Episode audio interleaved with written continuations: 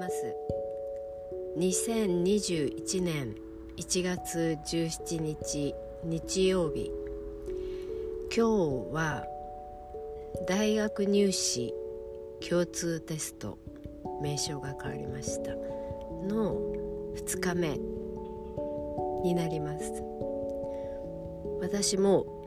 娘を受験会場に送ってちょっと一息ついたところです。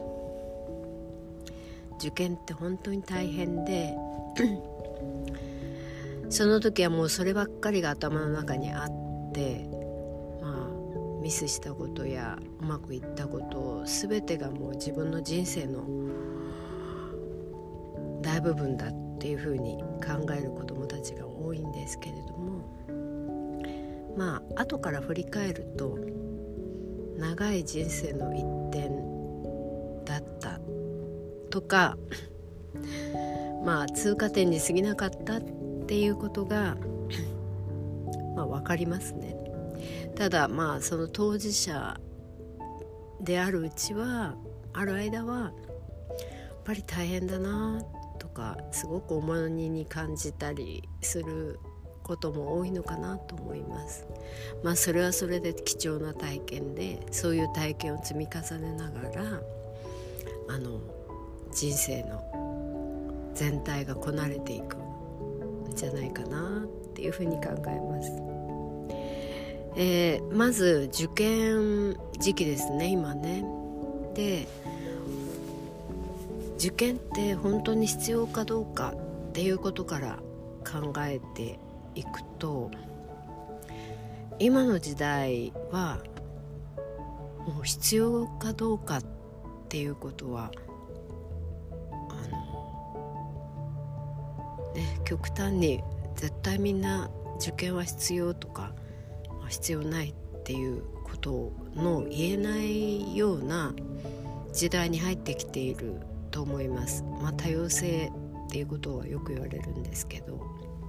受験をしたからよかったとか受験をしなかったからよかったとか、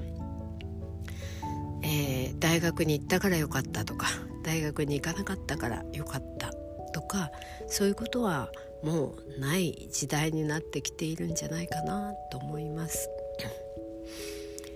えー、私自身まあ我が子が大学受験するのでまあねあのさ否定はしたくはないですけど、えー、まあ大事な時期多感であの青春時代の大切な時期なので、まあ、それだけになる必要はないのかなという気がします。えー、その時期だけに身につくものもたくさんあるので、まあ、受験だけに自分の人生の全てをシフトする必要はないのかなっていうふうに感じますが まあそれは本人の気持ち次第っていう感じです。えー、小学生の受験 中学受験ですねについても同じ意見です。えー、小学校6年間で小学校の時代っていうのはすごくこう子供が心身ともに成長する時期ですよね。そこに まあ受験だけにシフトして、まあ、大切なもの、まあ、人との関わりだったりとかあと自分を見つめることだったりとか多様な体験だったりとかを犠牲にする必要はまあないのかなっていう気が自分自身の意見としてはあります。ただこれはもう子どもたちや保護者の皆さんの考え方もあると思うのでそれはそれでいいのかなと思います。受験勉強をしてそれがまあダメっていうことはないと思いますね。うん受験勉強すること自体そう受験の良し悪しとかを別にして受験勉強をすること自体は大切なんじゃないかなと感じています。えー、まあ受験勉強を通して粘り強さだったりあと問題と向き合う力だったり中にはその子の持ち味で、えーと、課題に対する向かい方向き合い方を自分なりに工夫していく子どもたちもいるのでそれはそれで大きな成果なのかなと思います。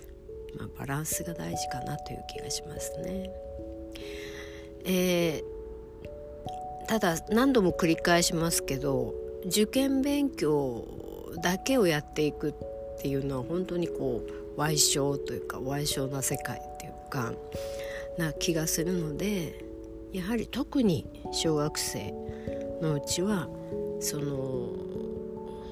知識を入れていくとか課題を解決していくための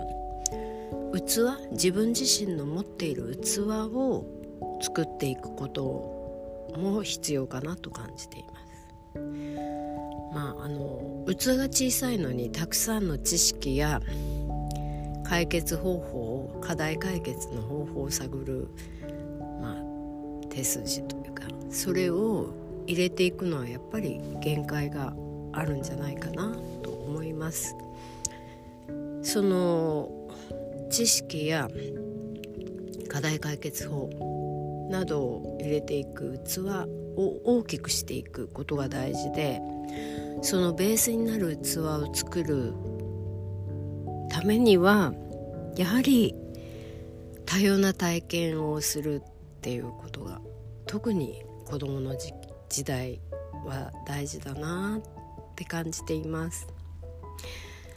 その多様な体験と多様な人との関わりを、えーと、自分なりにこう消化してきたお子さんはやっぱ後伸びする力がすごいですね。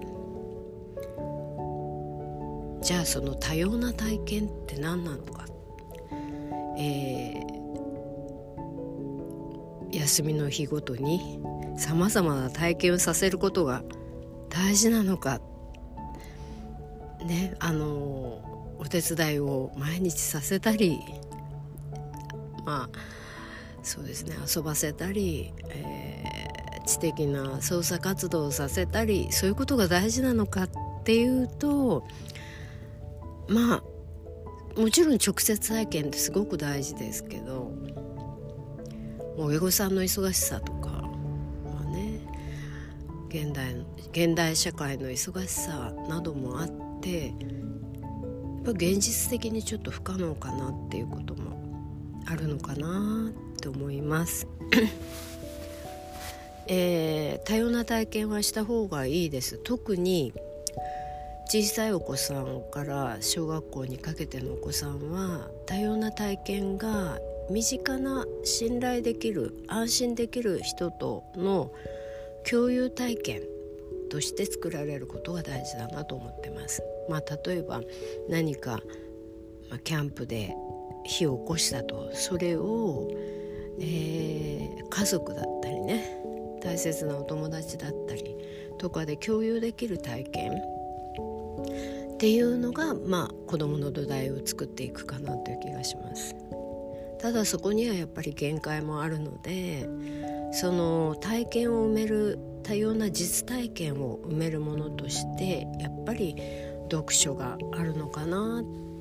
読書は大事だなっていうふうに思いますね。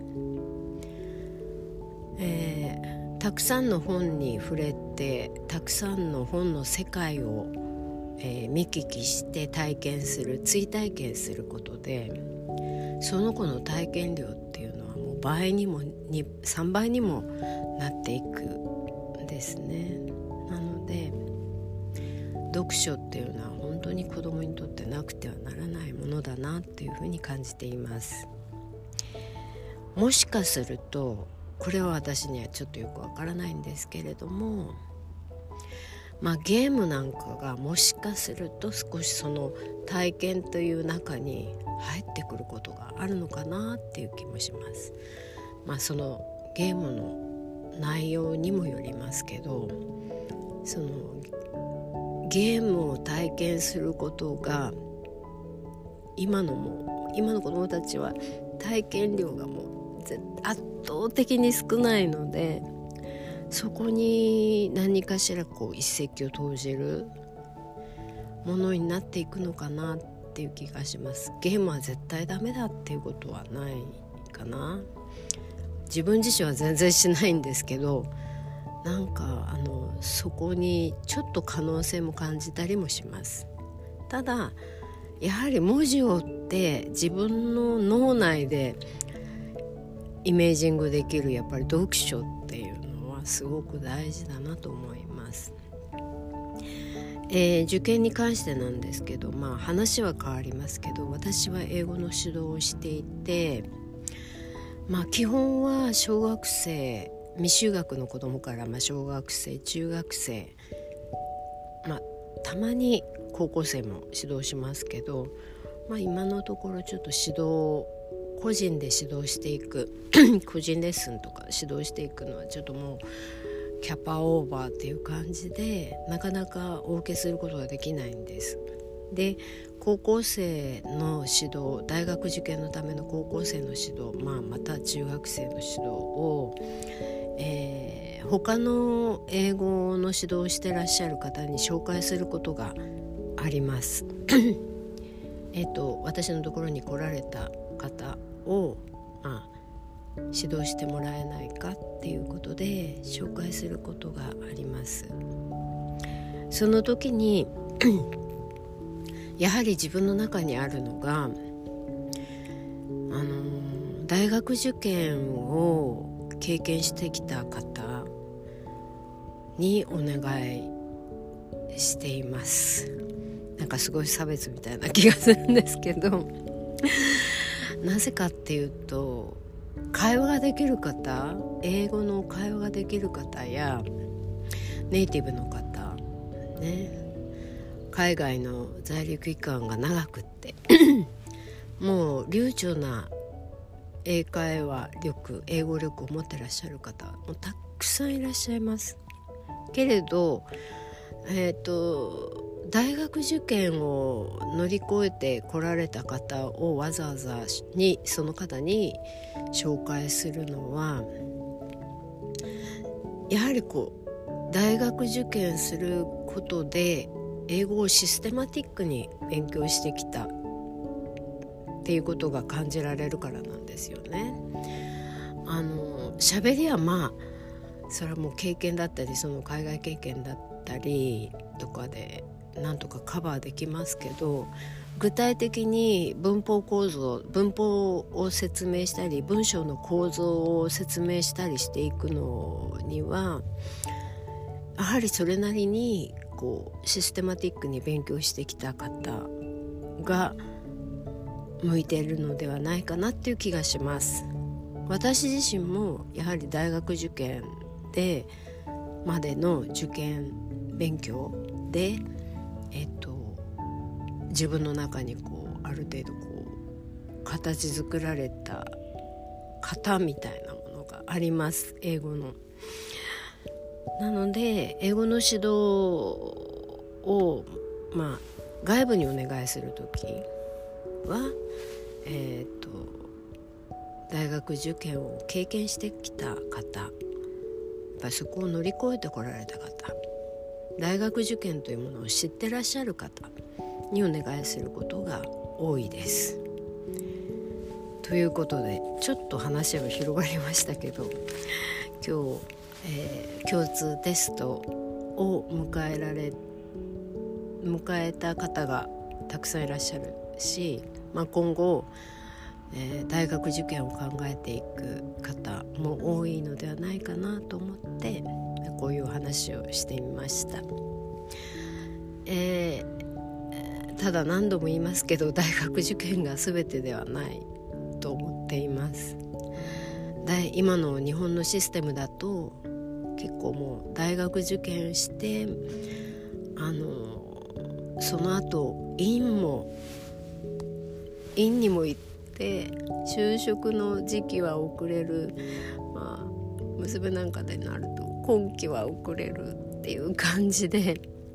結構悩ましい面もすごく多いんですけど多いしでまあ何て言うのかな人生の全てがそれに裂かれていくことにこうちょっと悲しくなってしまうような部分もあるんですけれどもまあ本人がそれを良しとして選んだのならまあそれを応援するしかないのかなっていう気がします。ではあの受験生の皆さん、えっと、これがあの最終地点ゴールではないので、まあ、学ぶっていうことはいつまでも続くことですので、えー、また気持ち新たに明日からの生活をスタートしていってほしいなと思います。